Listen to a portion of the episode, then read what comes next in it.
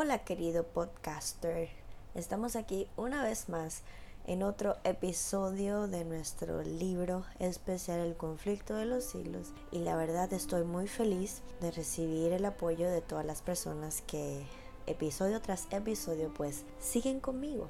Y nada más y nada menos pues leyendo las revelaciones que el Señor le inspiró a Elena Harmon de White en sus tiempos que en verdad se aplican al 100% a nuestros tiempos. Antes de empezar el capítulo de hoy me gustaría darles nuevamente las gracias por el apoyo recibido. O el día de hoy me escribió una joven, María, diciéndome que aunque no me lo diga, pues ella escucha fielmente cada episodio y que le ha sido de bendición y la verdad me alegro muchísimo escuchar acerca de eso ya que si puedo tocar aunque sea una alma con este pequeño ministerio, pues siento que ya hice mi labor. Antes de abrir el libro, quisiera tener una pequeña oración conjunto a ustedes, ya que estamos pasando por un periodo muy difícil, digámoslo así, y bueno, como ya saben, el coronavirus ya está en nuestro país y de verdad sentimos que el país no está en la capacidad de recibir una enfermedad así. Pero, sin importar cualquier calamidad que venga, Jesús es más poderoso. Así que ahí donde estás, cierra los ojos y tengamos una pequeña oración. Padre nuestro que estás en los cielos, te damos muchísimas gracias por la oportunidad de un día más de vida, por el aire que respiramos, porque estamos aquí y tú nos has cuidado hasta ahora. De manera especial quiero pedirte, Señor, por cada oyente, por cada persona que está enferma, por cada persona que necesita de ti, Señor. Ayúdanos a confiar en ti, a resguardarnos en estos tiempos difíciles y a tener la certeza de que sin importar lo que pase, Tú ya escribiste la historia y ya conocemos el final de la misma, en la cual tú eres victorioso y te llevas contigo a todo el que es semejante a ti. Ayúdanos, Señor, a moldear nuestro carácter y que tú puedas acompañarnos en todo momento y lugar. Ayúdanos a hacer luces en el tiempo de oscuridad y que tú puedas reflejarte a través de nosotros. En el nombre de Jesús. Amén. En el episodio del día de hoy estaremos leyendo el capítulo número 3, primera parte, una era de tinieblas espirituales. El apóstol Pablo, en su segunda carta a los tesalonicenses, predijo la gran apostasía que había de resultar en el establecimiento del poder papal. Declaró respecto al día de Cristo, en segunda de Tesalonicenses 2, 3 y 4. Ese día no puede venir sin que venga primero la apostasía y se ha revelado el hombre de pecado, el hijo de perdición, el cual se opone a Dios y se ensalza sobre todo lo que se llama Dios o que es objeto de culto, de modo que se siente en el templo de Dios ostentando que Él es Dios. Y además, el apóstol Pablo advierte a sus hermanos que el misterio de iniquidad ya está obrando, en el versículo 7. Ya en aquella época, veía el que se introducían en la iglesia errores que prepararían el camino para el desarrollo del papado. Poco a poco, primero solapadamente y a hurtadillas y después con más desembozo, conforme iba cobrando fuerza y dominio sobre los espíritus de los hombres, el misterio de iniquidad hizo progresar su obra engañosa y blasfema. De un modo casi imperceptible, las costumbres del paganismo penetraron en la iglesia cristiana. El espíritu de avenencia y de transacción fue coartado por algún tiempo por las terribles persecuciones que sufría la iglesia bajo el régimen del paganismo. Mas habiendo cesado la persecución y habiendo penetrado el cristianismo en las cortes y palacios, la Iglesia dejó a un lado la humilde sencillez de Cristo y de sus apóstoles por la pompa y el orgullo de los sacerdotes y gobernantes paganos, y sustituyó los requerimientos de Dios por las teorías y tradiciones de los hombres. La conversión nominal de Constantino a principios del siglo IV causó gran regocijo y el mundo, disfrazado con una capa de rectitud, se introdujo a la iglesia. Desde entonces la obra de corrupción progresó rápidamente. El paganismo que parecía haber sido vencido, vino a ser el vencedor. Su espíritu dominó a la iglesia. Sus doctrinas, ceremonias y supersticiones se incorporaron en la fe y al culto de los que profesaban ser discípulos de Cristo. Esta avenencia entre el paganismo y el cristianismo dio por resultado el desarrollo del hombre de pecado, predicho en la profecía como oponiéndose a Dios y ensalzándose a sí mismo sobre Dios. Ese gigantesco sistema de falsa religión es obra maestra del poder de Satanás, un monumento de sus esfuerzos para sentarse él en el trono y reinar sobre la tierra según su voluntad. Satanás se había esforzado una vez por hacer transigir a Cristo. Vino a donde estaba el Hijo de Dios en el desierto para tentarle, y mostrándole todos los reinos del mundo y su gloria, ofreció entregárselo todo con tal de que reconociera la supremacía del príncipe de las tinieblas. Cristo reprendió al presuntuoso tentador y le obligó a marcharse. Pero al presentar las mismas tentaciones a los hombres, Satanás obtiene más éxito. A fin de asegurarse honores y ganancias mundanas, la Iglesia fue inducida a buscar el favor y el apoyo de los grandes de la tierra, y habiendo rechazado de esa manera a Cristo, tuvo que someterse al representante de Satanás, el obispo de Roma. Una de las principales doctrinas del romanismo enseña que el Papa es cabeza visible de la Iglesia Universal de Cristo, y que fue investido de suprema autoridad sobre los obispos y los pastores de todas las partes del mundo. Aún más, al Papa se le ha dado los títulos propios de la divinidad. Se le ha titulado Señor Dios el Papa y se le ha declarado infalible. Exige que todos los hombres le rindan homenaje, la misma pretensión que sostuvo Satanás cuando tentó a Cristo en el desierto. La sostiene aún por medio de la Iglesia de Roma y muchos son los que están dispuestos a rendirle homenaje. Empero los que temen y reverencian a Dios resisten esa pretensión que es un desafío al cielo, como resistió Cristo las instancias del astuto enemigo. Al Señor tu Dios adorarás y a Él solo servirás. Lucas 4:8. Dios no ha hecho alusión alguna en su palabra a que Él haya elegido a un hombre para que sea la cabeza de la iglesia. La doctrina de la supremacía papal se opone abiertamente a las enseñanzas de las Santas Escrituras. Solo por usurpación puede el Papa ejercer autoridad sobre la Iglesia de Cristo. Los romanistas se han empeñado en acusar a los protestantes de herejía y haberse separado caprichosamente de la verdadera Iglesia. Pero estos cargos recaen más bien sobre ellos mismos. Ellos son los que arriaron la bandera de Cristo y se apartaron de la fe que ha sido una vez dada a los santos. Judas capítulo 3.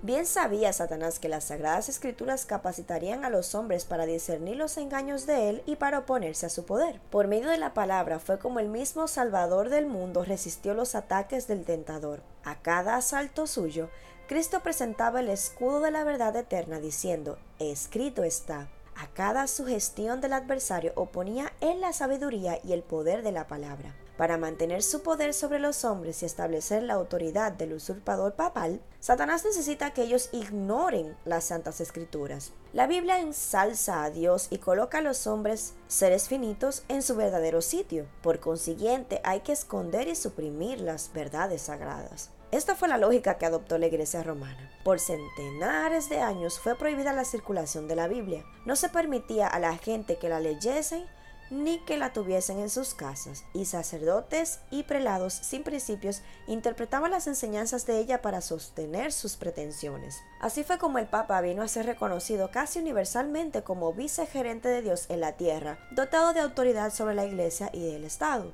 Una vez suprimido lo que descubriría el error, Satanás hizo lo que quiso. La profecía había declarado que el papado pensaría mudar los tiempos y la ley, Daniel 7:25. No tardó en iniciar esta obra. Para dar a los convertidos del paganismo algo que equivaliera al culto de los ídolos y para animarles a que aceptaran nominalmente el cristianismo, se introdujo gradualmente en el culto cristiano la adoración de imágenes y de reliquias. Ese sistema de idolatría fue definitivamente sancionado por decreto de un concilio general. Para remate de su obra sacrílega, Roma se atrevió a borrar de la ley de Dios el segundo mandamiento que prohíbe la adoración de las imágenes y a dividir en dos el último mandamiento para conservar el número de estos. El espíritu de concesión al paganismo fomentó aún más el desprecio de la autoridad del cielo. Obrando por medio de directores inconversos de la iglesia, Satanás atentó también contra el cuarto mandamiento y trató de echar a un lado el antiguo sábado, el día que Dios había bendecido y santificado. Génesis 2, 2.3, para colocar en su lugar el día festivo observado por los paganos como el venerable Día del Sol. Este intento no se hizo al principio abiertamente. En los primeros siglos, el verdadero día de reposo, el sábado, había sido guardado por todos los cristianos, los cuales, siendo celosos de la honra de Dios y creyendo que su ley es inmutable, respetaban escrupulosamente la santidad de sus preceptos. Pero Satanás procedió con gran sutileza por medio de sus agentes para llegar al fin que se propusiera. Para llamar la atención de las gentes hacia el domingo, fue declarado día de fiesta en honor a la resurrección de Cristo. Se celebraban servicios religiosos este día, no obstante, se le consideraba como día de recreo y seguía guardándose piadosamente el sábado. Con el fin de preparar el terreno para la realización de sus fines, Satanás indujo a los judíos antes del advenimiento de Cristo a que recargasen el sábado con las más rigurosas exacciones, de modo que su observancia fuese una pesada carga. Aprovechándose luego de la falsa luz bajo la cual lo había hecho considerar, solo despreciar como institución judaica. Mientras que los cristianos seguían observando generalmente el domingo como día de fiesta alegre, el diablo los indujo a hacer del sábado un día de ayuno, de tristeza y de abatimiento para hacer patente su odio al judaísmo. A principios del siglo IV, el emperador Constantino expidió un decreto que hacía del domingo un día de fiesta pública en todo el imperio romano. El Día del Sol fue reverenciado por sus súbditos paganos y honrado por los cristianos, pues era política del emperador conciliar los intereses del paganismo y del cristianismo que se hallaban en pugna. Los obispos de la iglesia, inspirados por su ambición y su sed de dominio, le hicieron obrar así, pues comprendieron que si el mismo día era observado por cristianos y paganos, estos llegarían a aceptar nominalmente el cristianismo y ello redundaría en beneficio del poder y de la gloria de la iglesia. Pero a pesar de que muchos cristianos piadosos fueron poco a poco inducidos a reconocer cierto carácter sagrado al domingo, no dejaron de considerar el verdadero sábado como el día santo del Señor ni de observarlo en cumplimiento del cuarto mandamiento. Pero no paró aquí la obra del jefe engañador había resuelto reunir al mundo cristiano bajo su bandera y ejercer su poder por medio de su vicario, el orgulloso pontífice que aseveraba ser el representante de Cristo realizó su propósito valiéndose de paganos semiconvertidos, de prelados ambiciosos y de eclesiásticos amigos del mundo. Convocábanse de vez en cuando grandes concilios en que se reunían los dignatarios de la iglesia de todas partes del mundo.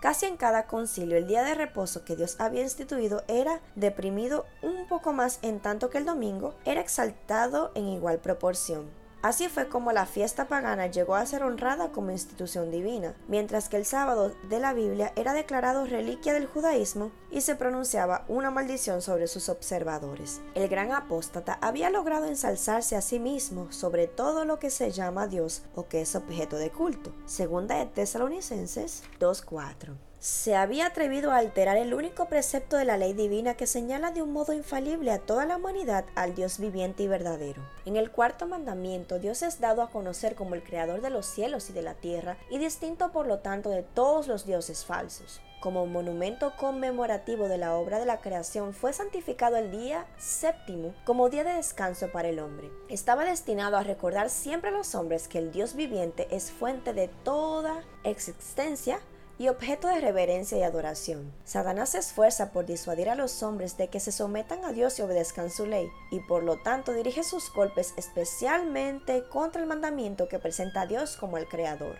Los protestantes alegan ahora que la resurrección de Cristo en el domingo convirtió a dicho día en el día del Señor, pero las santas escrituras en nada confirman este modo de ver. Ni Cristo ni sus apóstoles confirieron semejante honor a ese día.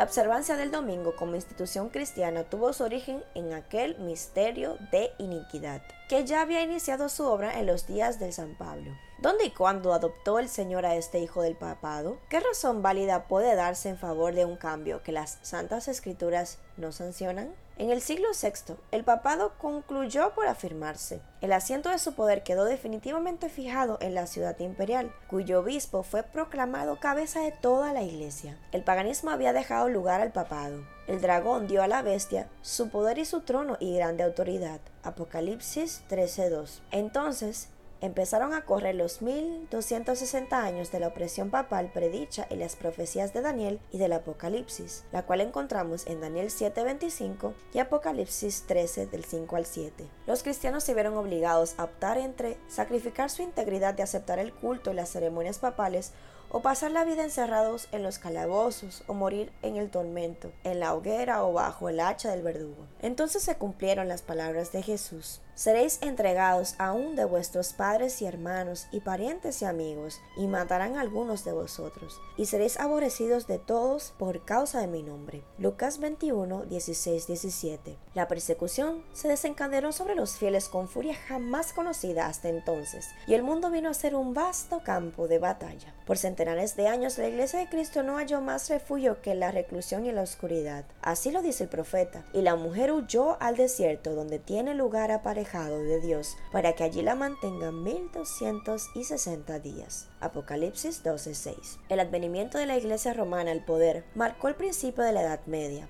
A medida que crecía su poder, las tinieblas se hacían más densas. La fe pasó de Cristo, el verdadero fundamento, al Papa de Roma. En vez de confiar en el Hijo de Dios para obtener el perdón de sus pecados y la salvación eterna, el pueblo recurría al Papa y a los sacerdotes y prelados a quienes él invistiera de autoridad. Se le enseñó que el Papa era su mediador terrenal y que nadie podía acercarse a Dios sino por medio de él. Y andando el tiempo, se le enseñó también que para los fieles el Papa ocupaba el lugar de Dios y que por lo tanto debían obedecerle implícitamente. Con solo desviarse de sus disposiciones, se hacían acreedores a los más severos castigos que debían imponerse a los cuerpos y almas de los transgresores. Así fueron los espíritus de los hombres desviados de Dios y dirigidos hacia hombres falibles y crueles. Sí, aún más hacia el mismo príncipe de las tinieblas que ejercía su poder por intermedio de ellos. El pecado se disfrazaba con manto de santidad, cuando las santas escrituras se suprimen y el hombre llega a considerarse como ente supremo, ¿qué otra cosa puede esperarse sino fraude, engaño y degradante iniquidad?